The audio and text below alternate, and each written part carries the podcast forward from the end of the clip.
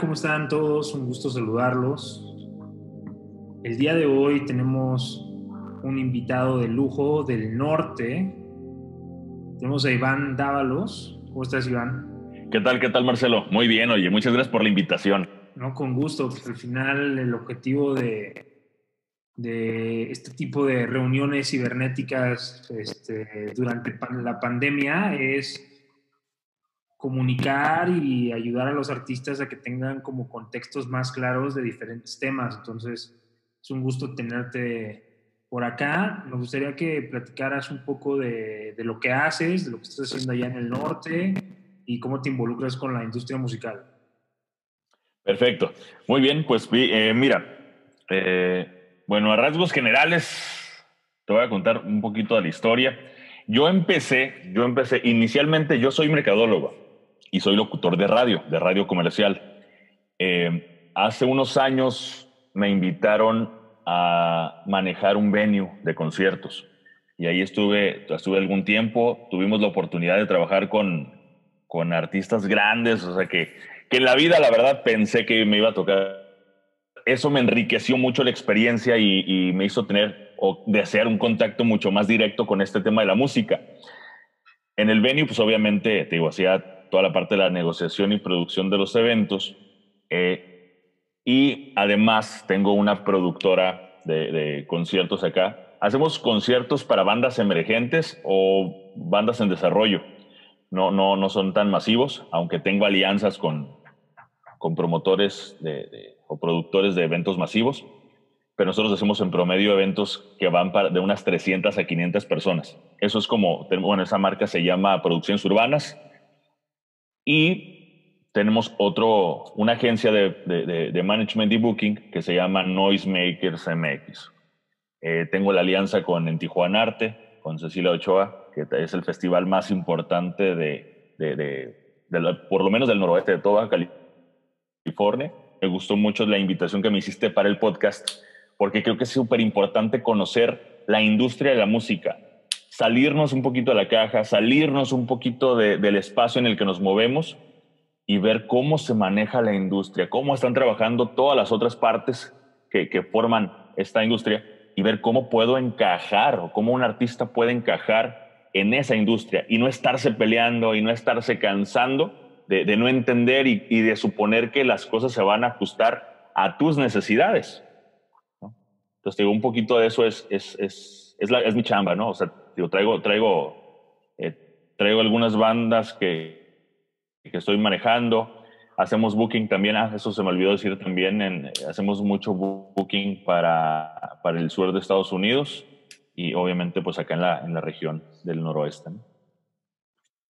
Buenísimo, pues todólogo como casi todos los que nos dedicamos a la industria musical en, en México, ¿no? Porque tienes que hacer de una y otra cosa al mismo tiempo.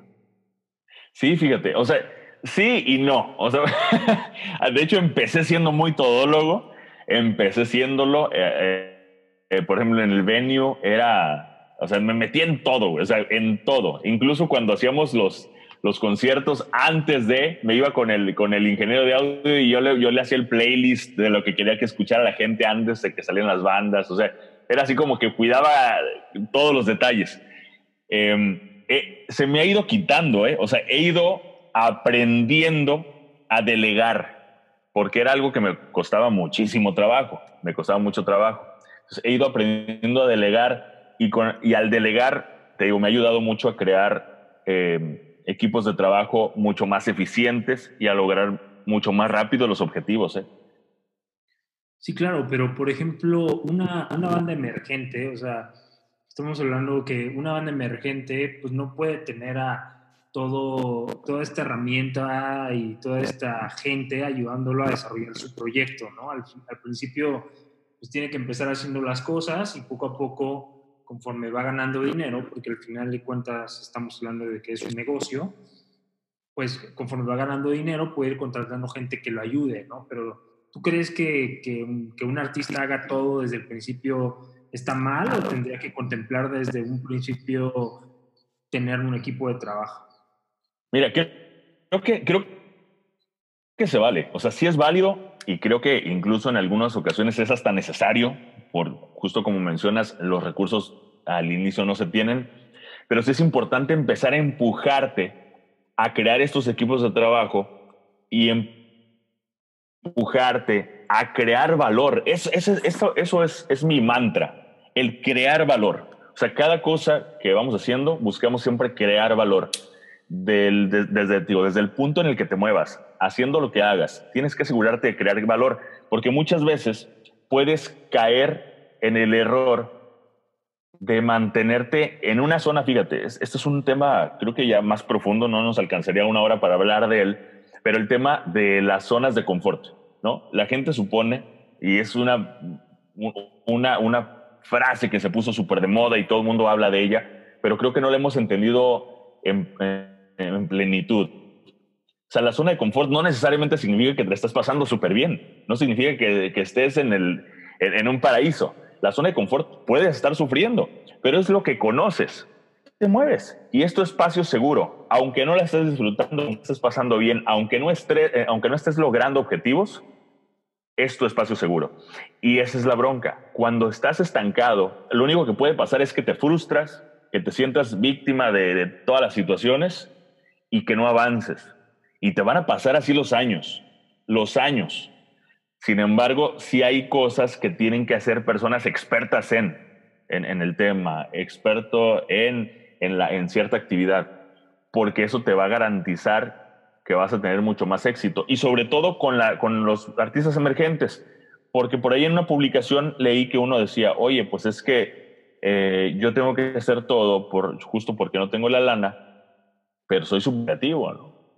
O, o, y, no se trata de si eres súper creativo o no. O sea, por ejemplo, en emergentes, como bien dices, muchas veces el proyecto no te está dando lana. Eso significa que tienes, debes tener un trabajo estable, un, un, trabajo fijo, ¿no? Que te esté dando ese, ese ingreso. Y muchos de los artistas además tienen familia. Por eso sí es importante que le perdamos el miedo a crear los equipos de trabajo. No necesariamente tienen que ser pagados. Digo, muchas veces puedes ir formando equipos de trabajo con, ¿sabes qué? Tengo un amigo que estudió diseño y le encanta este rollo y ¿sabes que lo, puedo incluir? O sea, de inicio tiene que haber un... y el equipo de trabajo puede entrar en esa dinámica. Ocupa hacer un buen lanzamiento, entonces ocupo un buen diseñador que me desarrolle la parte de la imagen y también ocupo, a lo mejor eso ya es complicado encontrarlos pro bono, pero un buen estudio de grabación o por lo menos un amigo que tenga muy buen equipo y empezar a hacer las cosas desde ese punto de profesionalismo, pues. Porque tu trabajo tiene que verse profesional. Muchos piensan que en esta curva de aprendizaje, ah, no, inicio jodidón, ¿no? Inicio con eh, grabaciones de muy baja calidad, sin fotografía, o los tomo con mi telefonito que pues, trae buenos píxeles, y al final ahí vas, ahí vas. Y, y, para mí me parece, la verdad, una pérdida de tiempo muchas veces, porque un producto que pudo haber sido un super boom, una canción que pudo haber sido un exitazo o que pudo haber creado un clic con mucha gente, al final no, no se logró. ¿Por qué? porque todo el proceso estuvo mal desde, desde, el inicio. Entonces, digo, sí entiendo la parte en la que no hay lana, en la que hay que buscar que el, que el proyecto eh, genere el recurso, pero en ese inter sí es necesario que se vayan creando los equipos de trabajo. Sí, porque al final con un equipo de trabajo, pues eh, puedes dedicar más tiempo a, tu música y, al, y en realidad no te sientes solo, ¿no? O sea, tienes como un respaldo de gente que pues de alguna u otra forma se sube, ¿no? Y, creo que aquí es como de este old school y new school, de que el old school era de que pues quien sea lo subes y poco a poco va agarrando la onda hasta que se convierte en el manager o el tour manager o lo que sea. Y hoy es como de, yo me dedico a ser tour manager, yo me dedico a ser manager, yo booker. Entonces, como que creo que hoy en día están como más definidas las acciones, ¿no? De, de un equipo de trabajo en una banda. Justo fíjate, e, exactamente, Marcelo, lo que acabas de comentar, el, el artista debe enfocarse en lo suyo, que es en crear la música y yo creo que, bueno, yo creo que ya le podemos ir dando como un poquito más de forma respecto a, al por qué estamos aquí en el, en el podcast y por qué fue la invitación. hablando acerca de, de las, del tema de, Spotify, ¿no? De Spotify, que ahorita anda así como en boca de todos, de, mm, de, de, cómo, de cómo pretenden que los artistas estén sacando tantos lanzamientos en tan poco tiempo. Creo que la, la habían comentado que por lo menos un lanzamiento cada seis semanas, ¿cierto?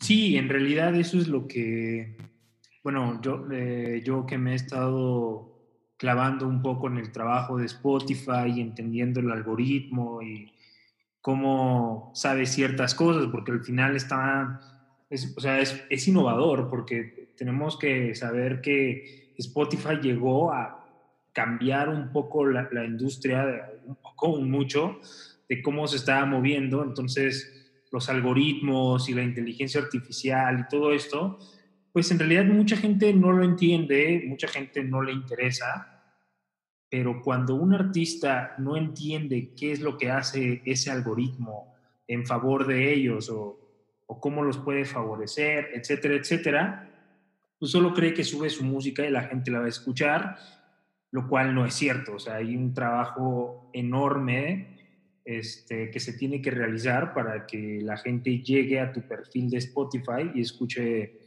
y escuche tu música. De una forma es como algo, eh, no sé, hasta a veces este, incongruente, porque es, yo distribuidora te subo a todas las tiendas del mundo, en todos los países, en todos lados, y la gente te va a poder escuchar.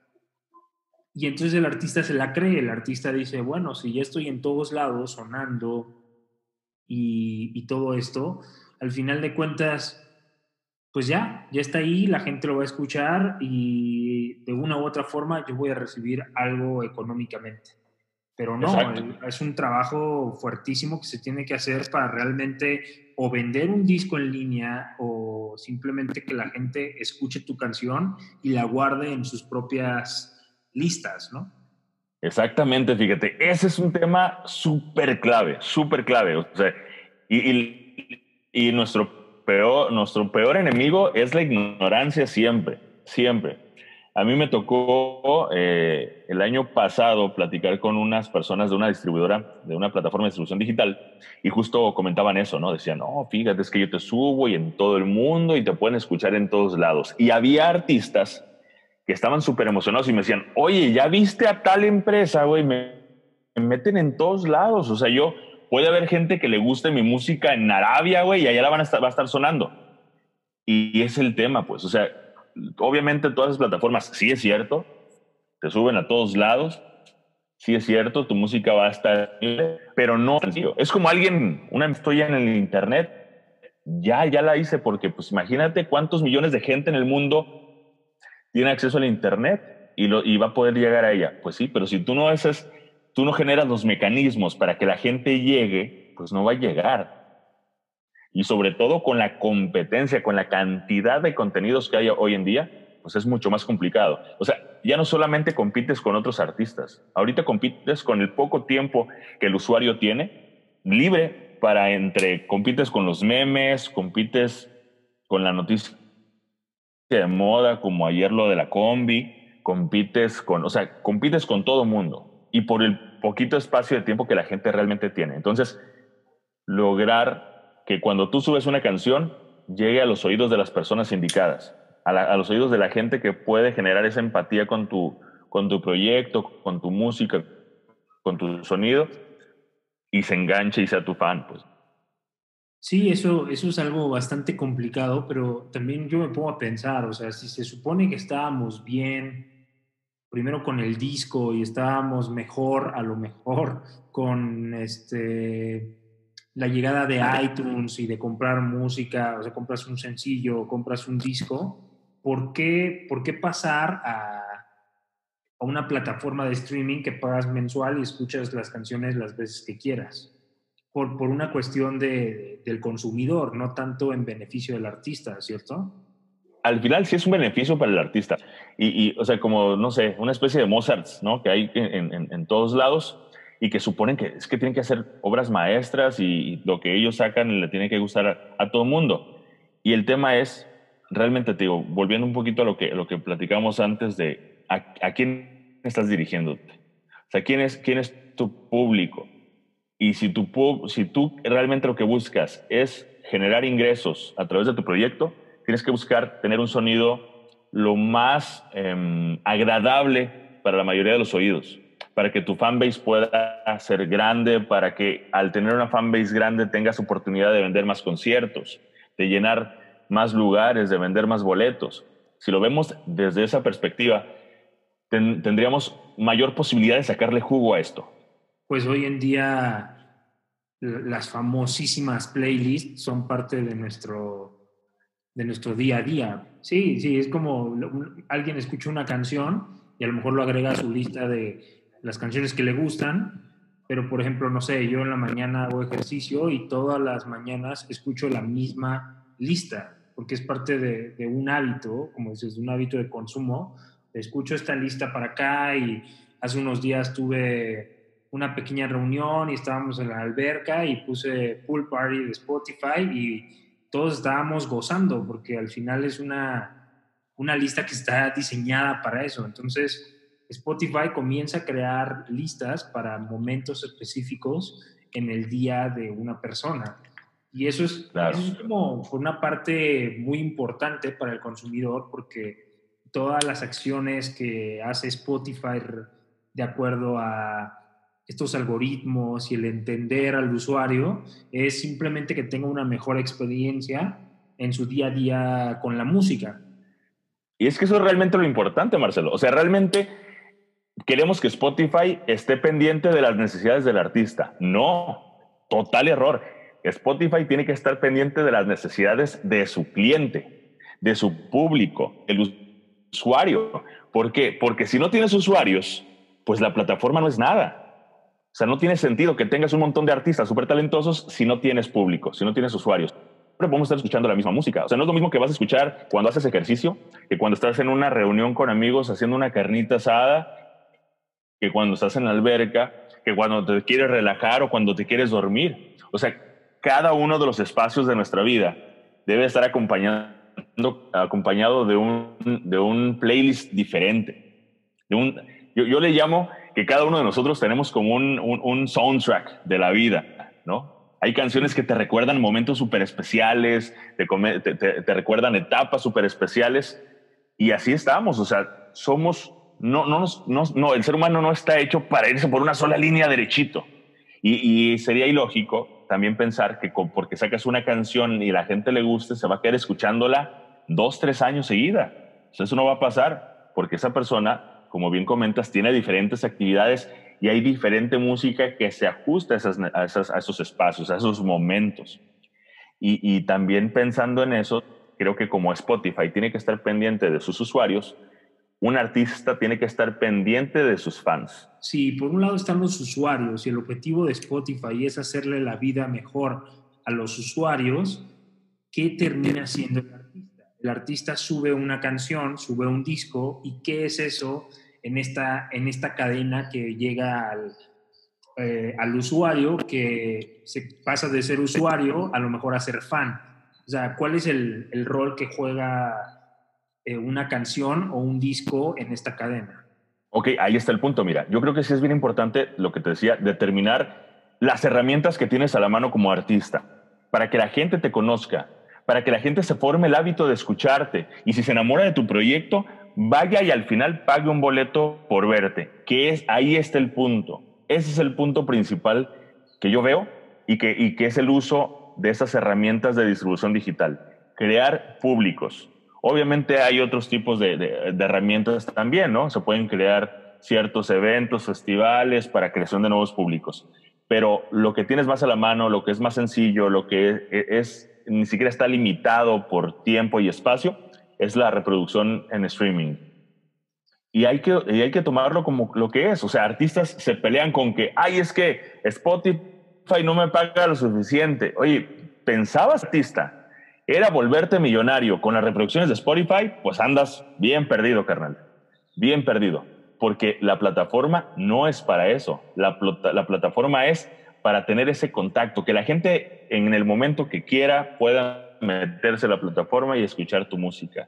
Y seas parte de sus playlists y seas parte de sus experiencias. Aquí está el punto, las experiencias. La gente vive de experiencias. La gente va a un concierto por la experiencia.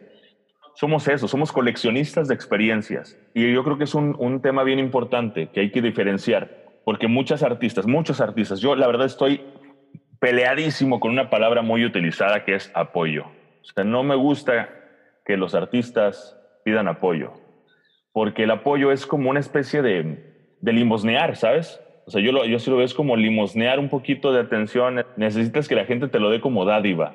Y no es así. No es así. Si crees que tu producto es bueno, si crees que estás haciendo algo de valor para la vida de las personas, entonces trátalo como, con, ese valor, dale, dale ese valor y, y, la gente lo va a tomar. Entonces, volviendo un poquito al tema, Spotify es una herramienta que te ayuda a tener ese vínculo con la gente, a estar disponible siempre para que la gente te incorpore a su vida y a sus experiencias y a sus recuerdos. Pero yo creo que, que siempre ha sido así. O sea, históricamente la industria de la música ha, sido, ha ido cambiando, obviamente eh, ahorita ya no se venden los millones de discos, de, discos que se vendían antes para lograr un disco de oro, uno de platino. Ya no, se, ya, no, ya no es así la cosa. Pero aún así, el ingreso importante para el artista han sido los, los eventos. Muchos, muchos artistas ahorita piensan en, eh, y sueñan con que, ay, es que quiero estar en la radio. Pues puede estar en la radio, pero si no te respalda una disquera importante que esté invirtiéndole a que estés en programación, pues tú vas a tener que buscar esa, esa opción. Comparándolo con lo que pagas por subir tu música a cualquier plataforma, o sea, yo creo que no hay punto de comparación. Darle la promoción suficiente para que llegue a más oídos y aprovechar esos recursos, aprovechar esos impactos que va a tener para crear una fanbase sólida que pague un boleto por su show. No sé, no sé si me explico. O sea, lo importante de inicio es, vas a hacer la inversión de tiempo, y va a parecer que estás regalando tu trabajo. Pero no es así. Es la inversión que requieres para poder tener eventos exitosos, para poder tener sold outs. Sí, porque al final de cuentas entonces estamos hablando de que plataformas como Spotify, Apple Music y demás son como espectaculares de periférico, ¿no? Exacto, exactamente. O sea, bueno, para, que no sepa, el periférico es una avenida muy importante en la Ciudad de México, donde está lleno de espectaculares y habrá algunos que te llamen la atención y otros que no. Entonces la gente, bueno, los artistas no tendrían que pensar en hacer música basado en momentos, porque, porque ahí empieza la cosa, como que el artista dice, es que como tengo que entrar a la lista de cuando me meto a bañar, pues ¿cómo hago una canción que hable de que alguien se va a meter a bañar o, que, que, se relacione con eso, ¿cómo le hago? Entonces se empieza a conflictuar y vienen los artistas más, llamémosle, conceptuales, que, que dicen como, si a mí me toma 10 años hacer un disco, a ti plataforma te vale, te vale gorro, ¿no? O sea, al final es como, es mi tiempo de creación. Y entonces ahí entran entra otra parte, porque es como de, ok, yo no me voy a subir a las tendencias, no me importa que mi canción no sea para bañarse o para hacer ejercicio o para cocinar o para la fiesta, no me importa nada de eso, lo único que quiero es hacer mi arte y que la compre y la consuma quien lo desee. Pues el artista es libre de pensar lo que quiera respecto a cómo quiere promover o dónde quiere eh, enfocar sus esfuerzos para difundir su música, pero hablando de que vivimos en, una, en un mundo, una industria musical en la cual en algún momento tú artista esperas vivir de la música, pues yo creo que sería importante atender a las necesidades de, del consumidor, ¿no? Como preguntarle qué quiere escuchar y en base a eso, no, no tal cual, pero tomar eso como referencia para hacer música? ¿O, tú crees que no se tiene que tomar en cuenta al, pues al usuario y únicamente hacer lo que me nace del corazón?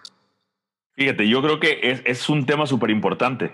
O sea, el artista debe desaprender todos esos conceptos que tiene arraigadísimos, arraigadísimos. O sea, el artista debe quitarse eso de la cabeza de decir, es que este es mi arte, es que al que realmente conozca de música le va a gustar, y es que nos, o sea, se quieren mantener en el underground, pero a la vez quieren ser súper famosos y ganar y vivir de, de esto.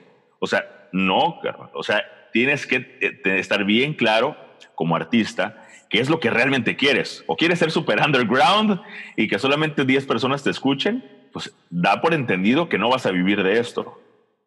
Si lo que realmente quieres es vivir de esto, busca las, las, las estrategias para poder lograr una fanbase importante.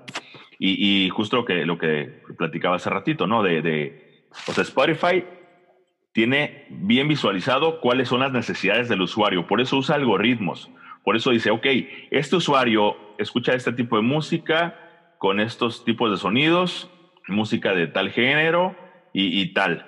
Y entonces te da recomendaciones en base a tus gustos. ¿Por qué? Porque lo que quieres es mantenerte, que siempre tengas música agradable para que siempre te quedes en la plataforma, para que sigas siendo usuario.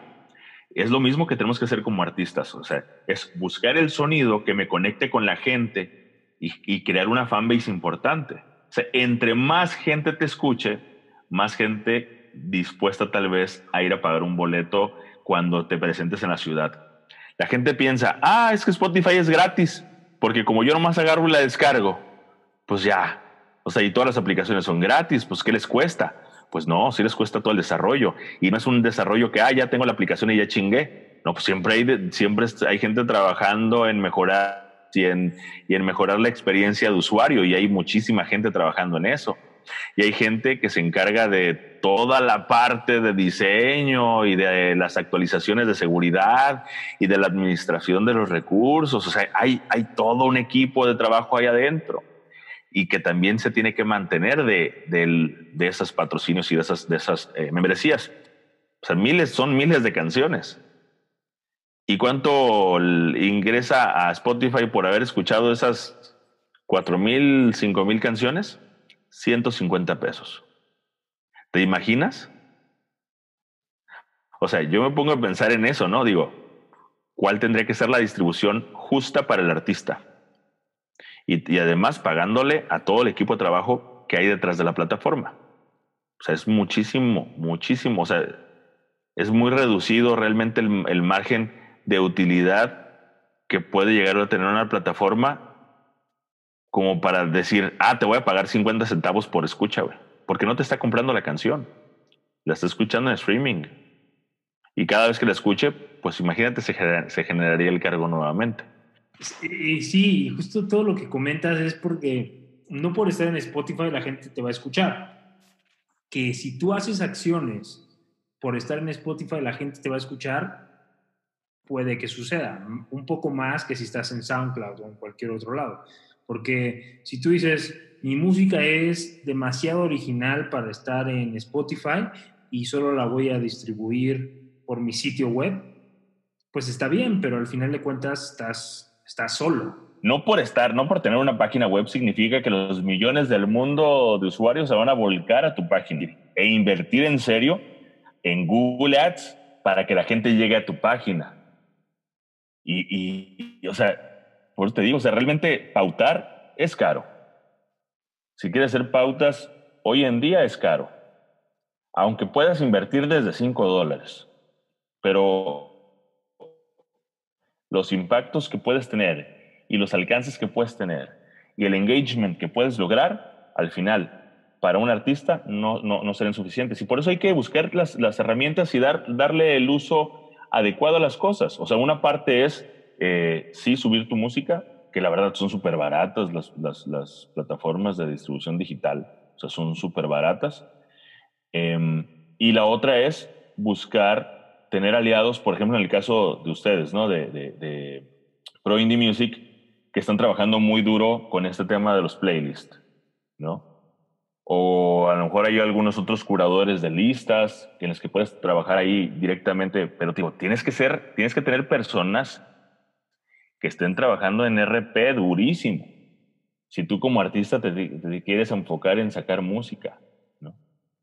Sí, porque al final de cuentas Spotify, bueno, sabemos que Ciudad de México es la ciudad número uno de streaming a nivel global y se ha vuelto Spotify algo tan importante en la industria musical. Eh, y, la gente dice, ¿y por qué Spotify? Bueno, porque es un medidor, al, final de cuentas es un medidor de quién te escucha, quién te sigue, a quién le interesas, etcétera. Y es un medidor para después que se convierta en venta de boletos en un festival o en algún concierto. O sea, un programador de algún festival o de algún foro entra a Spotify. Si tiene 53 oyentes mensuales, es muy probable que ni siquiera escuche tu música.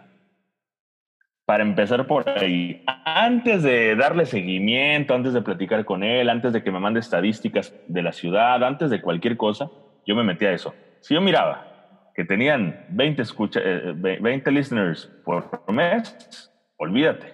Ese, ese mail ahí se, yo, se moría. Y no porque, ay, eres un maldito, este, que estás súper eh, enfocado en el dinero y en, y en, y en, el, consumismo y la chinga, porque así pasa, ¿no? Así ya me ha tocado, ¿no? Que, ah, es que son elitistas. No es eso.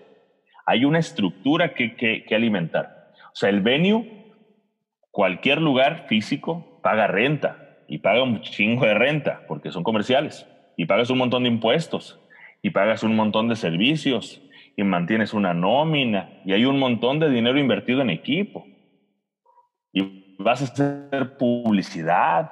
O sea, hay un montón de cosas de gastos que cubrir. No te puedes aventar a estar contratando y pagando vuelos, hospedaje y viáticos a una banda que va a llegar a meterte 10 personas de 100 pesos el boleto. O sea, no funciona así.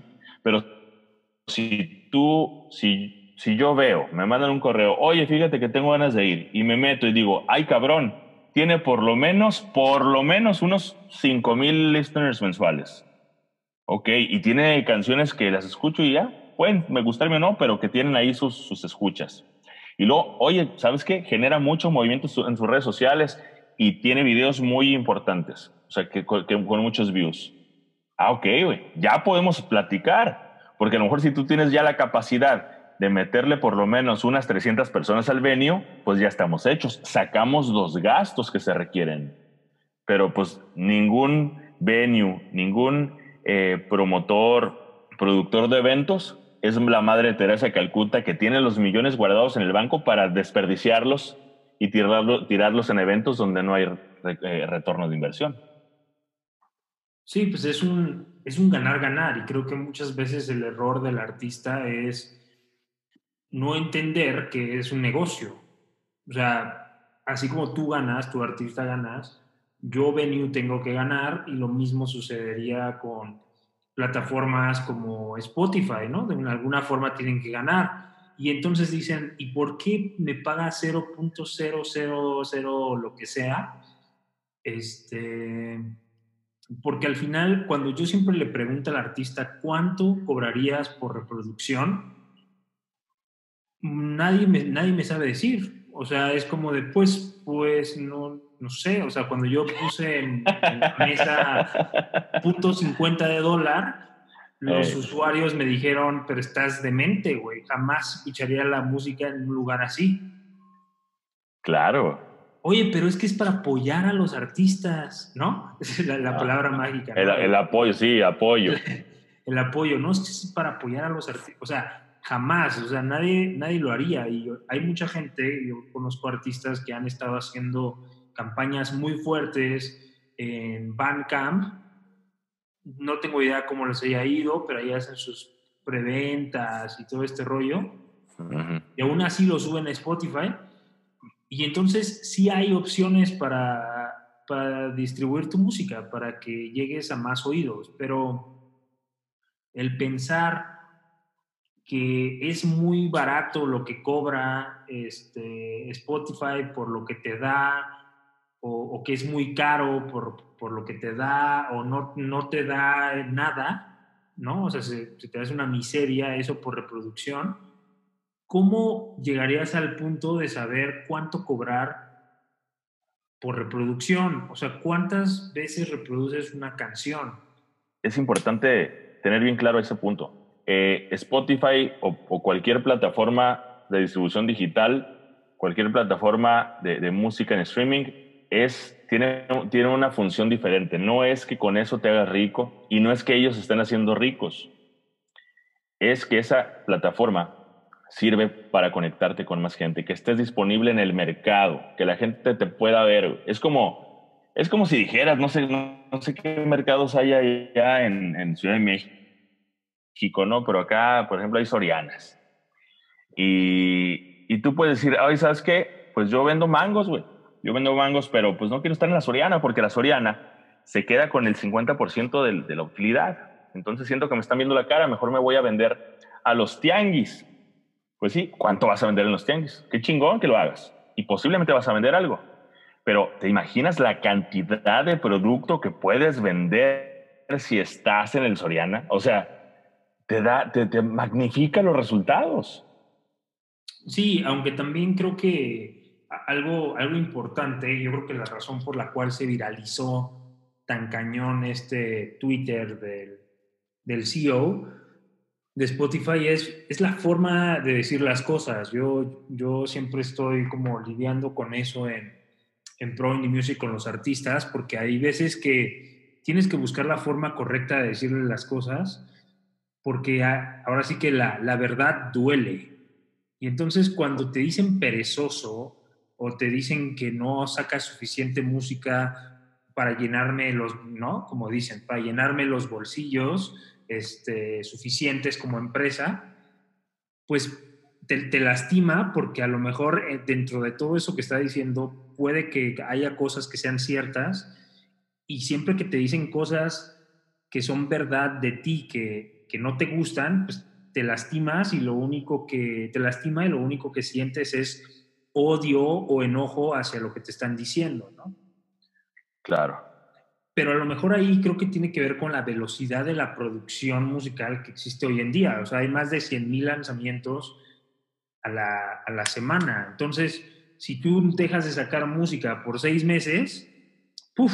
te pierdes, porque al final estamos hablando que los algoritmos son números, ¿no? O sea, los algoritmos son números y están diseñados para codificar ciertas cosas eh, de lo que hace un usuario constantemente, de lo que escucha constantemente. Entonces, si yo escuché la canción 1 en enero y después yo subo canción 2 en agosto, el algoritmo me tiene completamente abandonado, es más, seguro eh, ni siquiera sabe que ahí estoy, ¿no? Porque si estamos hablando que son 100 mil lanzamientos a la semana, son 400 mil lanzamientos al mes. Entonces es una cantidad enorme de música a nivel global que, que se produce y si yo saco mi canción en agosto, después de haberla sacado la primera en enero, estoy completamente perdido de, de lo que el algoritmo podría hacer para, para que mi música llegue a la gente que, que me sigue. Y además, ¿qué cantidad de seguidores podría tener una persona que saca una canción en enero y que saca otra en, en agosto? A menos que seas este, Paul McCartney o algo así, ¿no? Pero, y, creo que tú lo comentabas en en, el post que, estuvimos platicando ahí en Facebook, de que los Beatles sacaban música constante. No ha habido alguien que sea famoso que no haya sacado música constante. ¿O sí? ¿Tú, tú recuerdas a alguien? Mira, la verdad, la verdad no, mira. Y, a veces puede parecer, hasta te da risa, ¿no? Que dices, oye, este, y por ahí alguien me dijo, ay, es que pensar que los Beatles o que los Bookies eh, son exitosos, pues qué, o sea, qué tipo de gustos tienes. No se trata de gustos esto no se trata de gustos. O sea, yo escucho, digo, escucho de toda la música, eh, pero estamos hablando de éxito comercial, de eso estamos hablando. Y en el éxito comercial, los Bookies fueron muy importantes, Juan Gabriel fue muy importante, los Beatles fueron muy importantes. Y antes, cuando no cualquiera tenía la posibilidad de subir tanta música nueva y poder ser escuchada, porque tienes que estar detrás de, o sea, tener detrás una disquera que te produjera y todo el rollo. Aún así, estos vatos sacaban y sacaban música a cada rato, cabrón. O sea, los Beatles sacaban dos discos por año y en algunos casos metían hasta uno que otro sencillo adicional por ahí. Los bookies, hay etapas en las que sacaban dos o tres discos por año. Si tú vas a Ramón Ayala, sacaba dos o tres discos por año y Miguel y mi, o sea, cualquiera de los artistas que han sido exitosos en alguna etapa de su, de su carrera es porque estuvieron dando un montón de música, un montón. Y luego puedes pensar, ay, sí, pero es que no tengo la lana suficiente, es que, pues, oye, pues me voy a volver en maquila en vez de hacer calidad y, un montón, digo, de, de, frasecitas que ya están aprendidas para victimizarse, pues. O sea, es, la victimez es el, el, la actividad favorita de muchos artistas. El tema es, es, es que hay toda, todo, detrás hay toda una estrategia que debes de armar como artista. Sí es cierto, no puedes a lo mejor sacar ahorita, tu capacidad no te da para estar sacando dos discos al año como lo hacían los Beatles, pero sí tal vez puedes engranarte en hacer, ¿qué te gusta? ¿Siete canciones al año? Meterte a producirlas bien producidas, agarrarte con el equipo de trabajo que puedas haber formado y hacer una sesión de fotos por, para cada una de esas rolas con una línea diferente. Eh, buscar por ahí a lo, mejor algún amigo y que saque las letritas de cierta forma para que cada lanzamiento tenga su imagen, tenga su, su, su, su esencia, su estilo, que no se vea igual a lo que acabas de lanzar antes.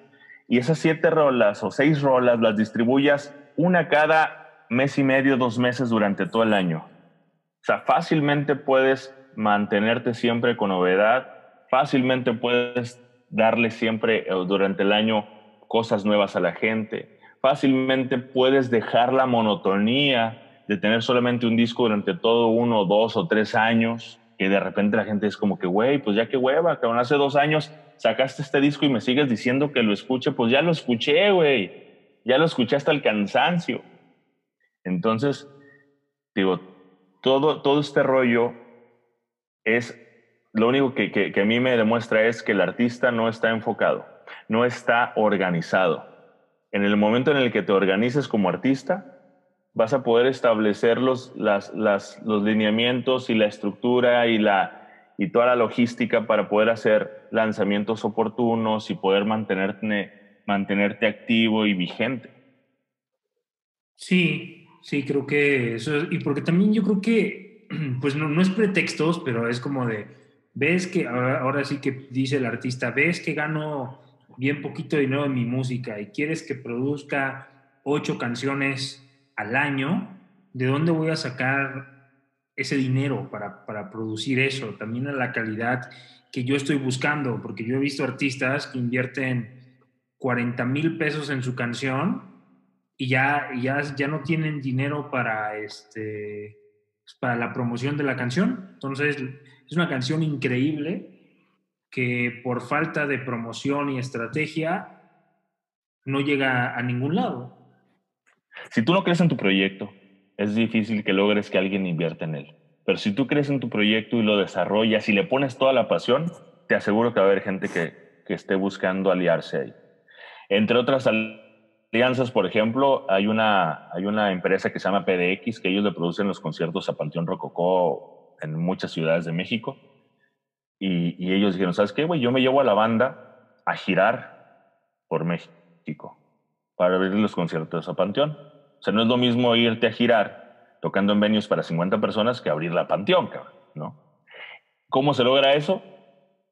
Repito, porque esa gente ve la pasión que le metes, que estás dando pasos firmes, que, que, es, que, es, un, que es un proyecto que, va en serio y obviamente quieren ser parte de eso.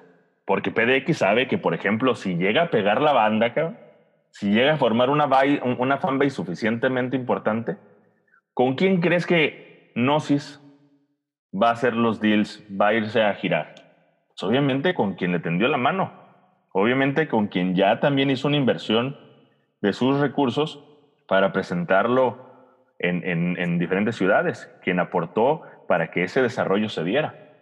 Pero es súper importante, yo creo que como banda ese es el objetivo, y, es la recomendación, les digo, esa es la estrategia que nosotros utilizamos para, para poder también lograr objetivos que no todo es dinero. O sea, no todo es que tú tengas que tener los billetes en la bolsa. Tienes que convencer. Y no pidiendo, pigando, no poniendo cara de triste y decir que la vida es muy injusta. Es haciendo las cosas que tienes que hacer por tu proyecto y meterle toda la pasión. Y que asegurarte que cada cosa que hagas esté bien hecha desde el inicio. No esperarte a que ya que tengas dinero, porque tal vez ese momento no llegue y, por ejemplo, otra cosa también que nosotros hacemos, por ejemplo, con nuestros artistas, la agencia y también tenemos la productora de los eventos, nosotros gestionamos nuestros propios eventos. Entonces, si yo traigo una, eh, una banda importante, no, no sé, puedo, La Castañeda, por ejemplo, ¿no? una banda de rock en español, que ya tiene una fan muy ligada, porque es una banda que, en su momento tuvo, tuvo eh, pues fue uno de los representantes del rock en español. Los traigo para acá y tengo entre mi repertorio una banda que pueda ser agradable para los oídos del público o de la fanbase que ya tiene esa banda, pues los meto ahí. O por ejemplo, o sea, yo como productor tengo la capacidad de crear eventos para estudiantes de preparatoria que todavía andan buscando a ver qué es lo que escuchan y y de, de, quién van a estar comprando sus camisetas y la, y la pulserita y a lo mejor el disco, porque así somos, cuando tenemos 16, 17 años, así somos, queremos, nos enganchamos con nuestras bandas favoritas. Ah, pues creamos eventos para eh, eh, estudiantes y creamos públicos nuevos. O sea, pero hay un montón de estrategias, pues. O sea, no, subo mi música a Spotify y busco hacerme famoso y hacerme rico de ahí eso no va a pasar. Eso no va a pasar. Te digo, tienes que tener la mente suficientemente amplia para eh, ver cuál es tu posición dentro de la industria de la música, elegir las herramientas, usar tu carisma y tu encanto para hacer relaciones públicas efectivas, armar equipos de trabajo y que tu proyecto sea redituable. Y, te digo esto porque así es como, como trabajamos con las bandas. O sea, no siempre podemos estar en un festival grandísimo, no siempre podemos estar en un evento masivo, pero hay, una, hay que hacer una mezcla también. Oye, ¿sabe? Este mes tengo un festival. Ok, me voy a meter a ese festival. a lo mejor hay una tocada para 300 personas. Ah, pues agarro esas. Y en las otras semanas que hago, ah, pues mira, pues tal vez me busco un venue más pequeño en el que a lo mejor le voy a meter 50 personas, 100 personas. Pero ya, o sea, va sumando lana, va sumando lanita. Formas hay, Marcelo, formas hay de que los artistas generen ingresos. Lo único que tienen que hacer es secarse las lagrimitas y, y, voltear a ver las estrellas, cabrón. Es lo único que tienen que hacer, dejar la victimeza a un lado, dejar de decir, ay, es que la vida es bien injusta, ay, es que todos se aprovechan de mí, ay, es que todos se enriquecen a costa de mi talento, y ponerte a trabajar y buscar y, tener la claridad, te digo, de inicio. Yo, lo como te decía al inicio, yo soy súper creyente de que los equipos de trabajo son sumamente necesarios para poder dar pasos firmes y que tu proyecto realmente empiece a generar lana, que es lo importante en esto. Yo quiero que todos mis artistas vivan de la música, que todos mis artistas puedan dejar sus trabajos de la chingada que no les gustan, que los tienen atados y puedan dedicar todo su tiempo a, clavarse en este rollo y a ser súper creativos y poder estar sacando música y poder disfrutar lo que hacen. Y que eso no los conflictúe con sus familias, de que, ay, ahí vas con tu pinche sueño frustrado, cabrón, no. O sea, todavía que te la pasas trabajando toda la semana, todavía el fin de semana te vas a tocar al bar. ¿no? O sea, es, sacarlos un poquito de, de, esa dinámica. Es cansada y es frustrante. Entonces, ¿cómo, ¿cómo hacer que tu proyecto realmente te esté dando lana? Y cómo, y cómo esa lana no te la vayas a pistear, cabrón. Inviértela en tu proyecto hasta que tu proyecto esté andando y, tengas y te, y te dé un retorno suficiente. Porque también la educación del mexicano así es. Ah, es que agarré ahorita mil pesitos, puta, pues me alcanza para dos seises, unos abritones y, y, y, ya, ¿no? No, pues no, ¿sabes qué? Mejor reinviértelo. No es que no haya lana, es que cuando hay lana la, la, desperdiciamos y la, no la invertimos de manera adecuada también, pues. Sí, creo que tocaste como temas como muy específicos y justo eh, recomendaciones muy importantes para los artistas. Y, y, sí, por una parte hay que saber invertir. Hay veces que no conocemos en qué, qué es mejor invertir para mi proyecto, pero para eso existen pues, plataformas como la que nosotros creamos, Pro Indie Music, la que tú tienes, y seguro otras 20 más, que lo que buscan es desarrollar los proyectos y darle las herramientas que necesitan para, para que sigan creciendo. Y entonces es como, tengo mil pesos, ¿qué hago con mil pesos? Ah, pues te recomiendo hacer esto, esto, esto y esto.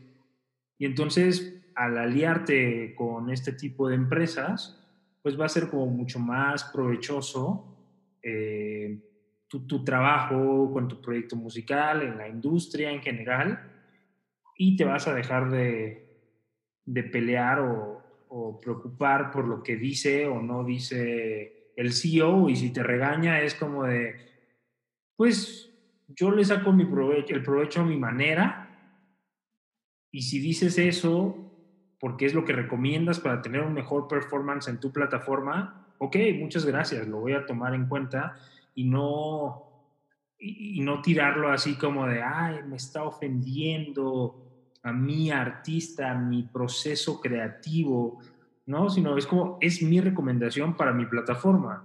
O sea, si quieres puedes bajarte. Eh, dudo mucho que la gente se baje después de la declaración, porque pues al final hay gente que decía, hay que hacer un boicot contra, contra Spotify, pero pues decían, ajá, sí, pero el que termina perdiendo es el artista. claro, claro. Entonces es como, eh, pues aprende a vivir con él o, o, déjalo de lado y haz tus esfuerzos y tus estrategias y todo para tu página web, véndelo todo desde ahí y mucho éxito en tu carrera, ¿no? Hay gente que tiene, no sé, 1200 oyentes mensuales, pero vende 150 boletos por, por ciudad a la que va, mínimo, ¿no? Entonces, a lo mejor ese artista no se tiene que preocupar por Spotify y habrá otros que tengan medio millón de oyentes mensuales y facturen mensualmente más de 20 mil pesos al mes. Y es un dinero que no, pues sí lo trabajan de una u otra forma, pero es como de, ah, mira, ya, llegó el dinero que me puede servir para reinvertirlo en seguir teniendo buen performance en, en, estas, en este tipo de plataformas, ¿no? O en grabar mi siguiente sencillo o así, porque luego dicen, no, es que sale muy caro grabar en Ciudad de México. Sí, pero no tienes que grabar en Ciudad de México, hay 32 estados. Este, simplemente tienes que ubicar cuál se adecua a tus condiciones, a tu presupuesto, y no porque lo grabes en tu casa, y no porque lo grabes en tu home studio o en el de tu amigo o en el de tu hermano o en el de que sea, va a estar mal. Eso está comprobadísimo. No es el equipo, es eh, la habilidad de la persona que, que va a trabajar el, el, el, producto musical, ¿no? A lo mejor ya si hablamos de masterización, pues estamos hablando de que ya sí, esos sí son fierros, ¿no? Muchas veces para que tenga mejor sonido y, lo que sea, pero, pero creo que si aprendemos a ahorrar y aprendemos a ver cómo invertir nuestro dinero para sacarle el mejor provecho para el proyecto, eh, pues las cosas irán caminando poco a poco. Claro, y fíjate, eh, como es justo eso que decías, ¿no? De que, ay, hago el berrinche y me, y me bajo de Spotify. Eh, se me, hace, se me muy comparable con el berrinche que cuando te enojas con tu mamá, eh, le dices, ah, pues ahora porque te odio ya no voy a comer. Pues aquí le estás haciendo más daño, a tu mamá o a ti mismo. O sea, creo que, creo que hay que ser bien objetivos, ¿no? Y, mm, y sí, o sea, creo que, creo que lo ideal es como comentas, ¿no? Ver qué es lo que le puedes sacar de provecho a la plataforma, usar la herramienta a tu favor, en vez de estar eh, eh, enfrescado en, esta, en, este, en este enojo y en esta lucha, ¿no? Que no te va a llevar a ningún lado. Buenísimo. Oye, pues qué, qué buena charla nos aventamos sobre, sobre toda esta situación y tocamos como varios puntos que considero van a ser de mucha ayuda para los artistas.